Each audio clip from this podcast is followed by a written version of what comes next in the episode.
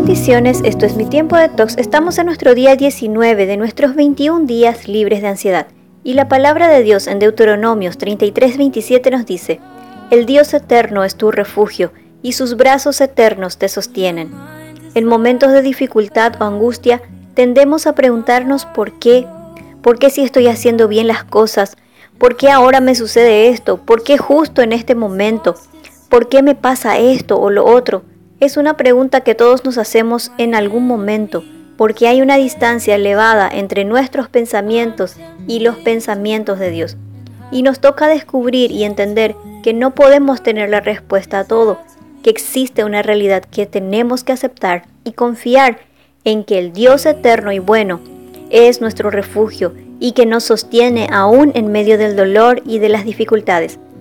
La gracia de Dios es suficiente cuando las respuestas a las preguntas de la vida se nos escapan. Podemos encontrar paz en el poder de la presencia amorosa de Dios y aunque no encontramos la respuesta que buscamos, siempre Siempre nuestro Padre nos enseña algo a través de toda situación. Isaías 55:8 dice, Mis pensamientos no se parecen en nada a sus pensamientos, dice el Señor, y mis caminos están muy por encima de lo que pudieran imaginarse.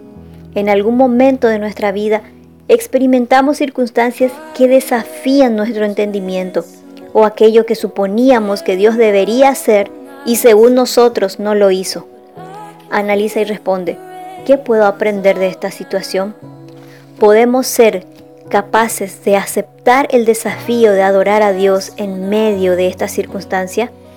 ¿Tienes un versículo favorito que te habla al corazón cuando te encuentras en angustia? Y recuerda la palabra de Dios en el Salmos 25.5.